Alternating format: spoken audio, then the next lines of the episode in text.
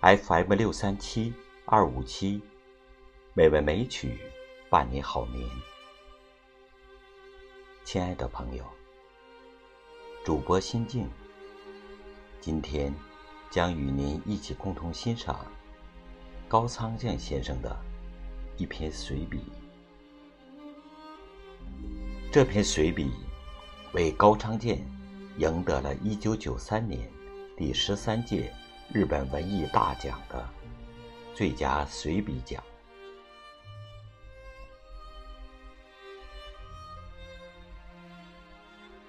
期待着您的夸奖。作者高仓健。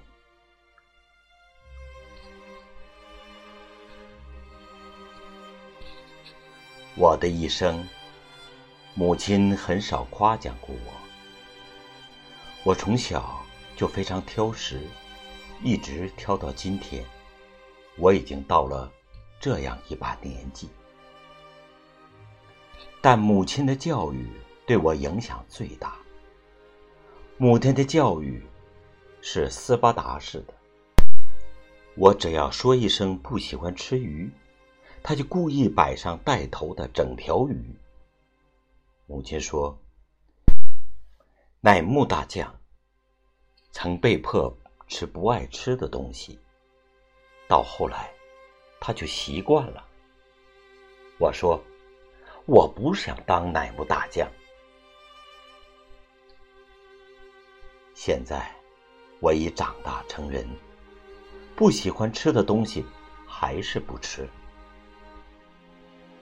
那些年，母亲把我吃剩的东西，连续十来天。反复端到饭桌上来，他真是太固执了。有人说，你母亲的教育方式，只不过是故意为难孩子罢了。对于这件事，我步入成年之后，还常常谈论。不要用这样的方式对待孩子，他懂事以后一定会反抗的。看看，我就明白了，不吃的东西现在还是不吃，对孩子也不应该强迫。据说那样对身体也不好。人在吃东西的时候，如果心情不好，情绪会不稳定的。上小学没有多久，我患上了肺浸润，每天静养，花了一年时间。才治好。据说这是肺结核的初期症状。当时是一种非常令人恐惧的传染病，因为身体虚弱，太阳穴上鼓起细细的青色血管。休养期间，我被迫与他人隔离。就这样，小学二年级休了一整年学。一年三百六十五天，母亲每天都做鳗鱼给我补养。那时候，河里鳗鱼很多，附近的人钓上来，母亲在他们卖给鱼店前，抢先买下来做给我吃。我虽然年幼，但也能理解母亲是想让我多吃鳗鱼，好快点痊愈。可每天都吃鳗鱼。真是够呛。直到如今，我对鳗鱼还是心有余悸。那时，因为必须静养，所以我能干的事情只有读书了。但是，如果发烧，就连书也不能读了。因此，在量体温的时候，我常常在腋下。做些手脚，蒙混过关。这样，我就可以多读些书了。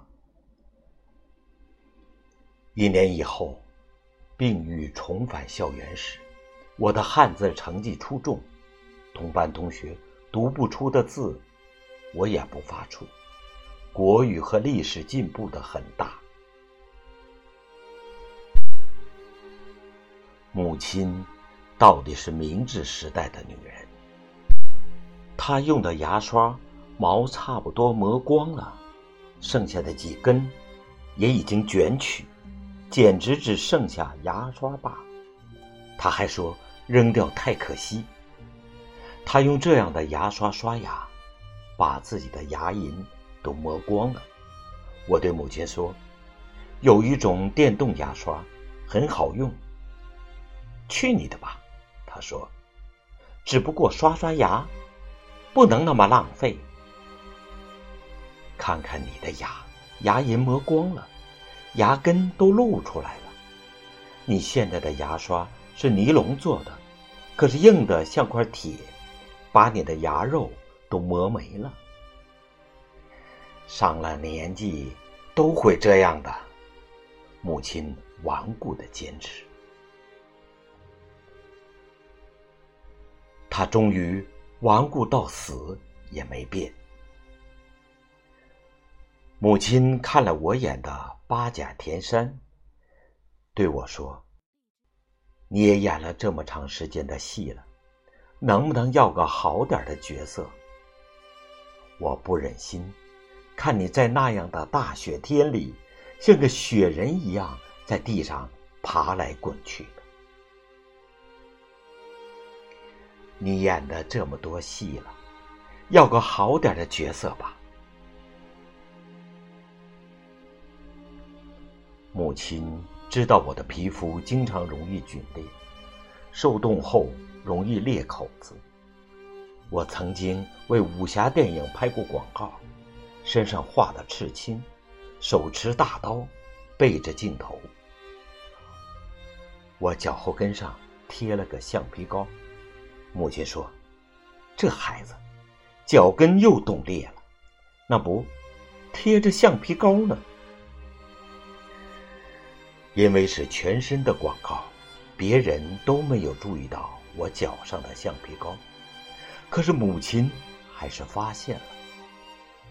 这孩子真可怜阿姐，附近的幼儿园要修游泳池。”你给他们捐点款吧，妈妈，我一直听您说呢。您说已经演了这么多戏，该要个好点的角色，别去那么冷的地方。我想，还是妈妈疼我。这会儿，您又说幼儿园如何如何，前一阵还说寺庙。以及四诸神和宗祠如何如何，要我捐款，这不都是矛盾的吗？我不工作，哪儿来的钱？雪山里谁都不愿意去，可我不去那儿就赚不来钱。您说让我别去那种地方，又说让我捐款，我该怎么办？您说的话不是矛盾的吗？大概过了四五个小时，我已经忘了这件事。妈妈忽然说：“那两种想法都是我的真心呐。”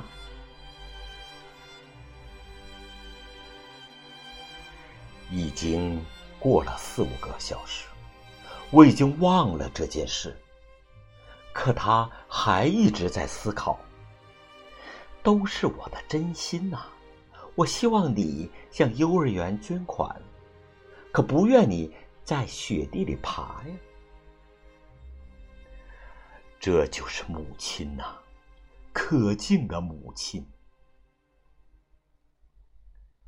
我演的电影，母亲基本都看了，可是我妹妹不愿同她一起去看。母亲看我的电影，是去看自己的儿子，并不是看我扮演的角色。经常自言自语：“从身后偷袭，胆小鬼！你敢，快跑！”他嘴里说个不停。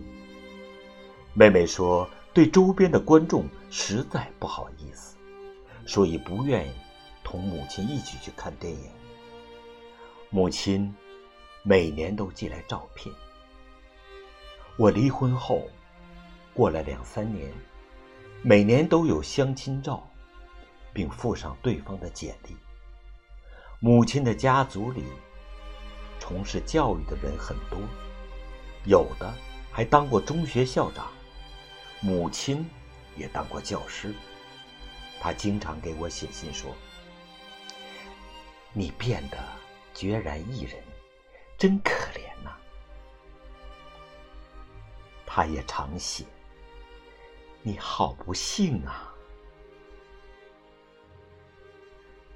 他从未见过我去拍外景时，人们呼啦的一下子围上来的情景，从不知道。我收到多少影迷的来信，所以，他无法想象我的生活。母亲想象不出我同女人轻松的逛街，或是悄悄的约会。他总以为我是腼腆的人，做不出这样的事。他每次给我写信时都说。一想到你每天回到家，连个迎接的人也没有，就觉得你很可怜。妈妈，我比你想象的可强多了，很多女人喜欢我，真想把这些事儿说给你听。傻瓜，母亲这样说。母亲真是个又顽固又善良。而且那么心疼人，我之所以如此努力冲刺，就是为了获得他的一句夸奖。母亲老了，我想送给母亲一件大礼物，于是，在九州海边建了一幢房子，从那里可以望大海，把它建筑在岩壁上。离开公路，再步行一段。可是，考虑到母亲同他的朋友们去那里时，可能会因防范措施不够感到不安全，特意安装了电子狗警报器。那是个阳光明媚的地方，关着阳光的玻璃门，眺望大海，虽然不觉得寒冷。但是，却听不到大海的涛声。为此，我安装了专门发出浪声的音响设备，在面对大海的位置安装了摇椅。厨房建得很大，墙壁上镶嵌了花瓶，房间里装饰了皮诺奇欧娃娃。然后，雇请好房子管理员。好不容易完成了这一切，你猜他老人怎么说？下那台阶太费劲儿，我不去。真让人没办法。结果，他一次也没去过那里。而且，母亲去世时，我没参加他的遗体告别仪式。当时。在拍摄《阿恩》里的一个重要镜头，未能出席母亲的葬礼，实在让我伤心。摄影告一段落，我匆匆赶回家。飞机降落在雨过天晴的机场上，像往常一样。电器店的门田前来接我。他也察觉到了我的心境，我们在车内保持了长时间的沉默。回家的路上，我让门田在菩提寺前停了车，拜见了母亲的坟墓。在母亲的墓前，我思绪万千，儿时的记忆连续不断的在眼前闪过。冒着寒风玩耍后回到家里，膝盖和大腿被冻得如同橡皮般粗糙。洗澡时，母亲用棕刷为我刷洗，好痛。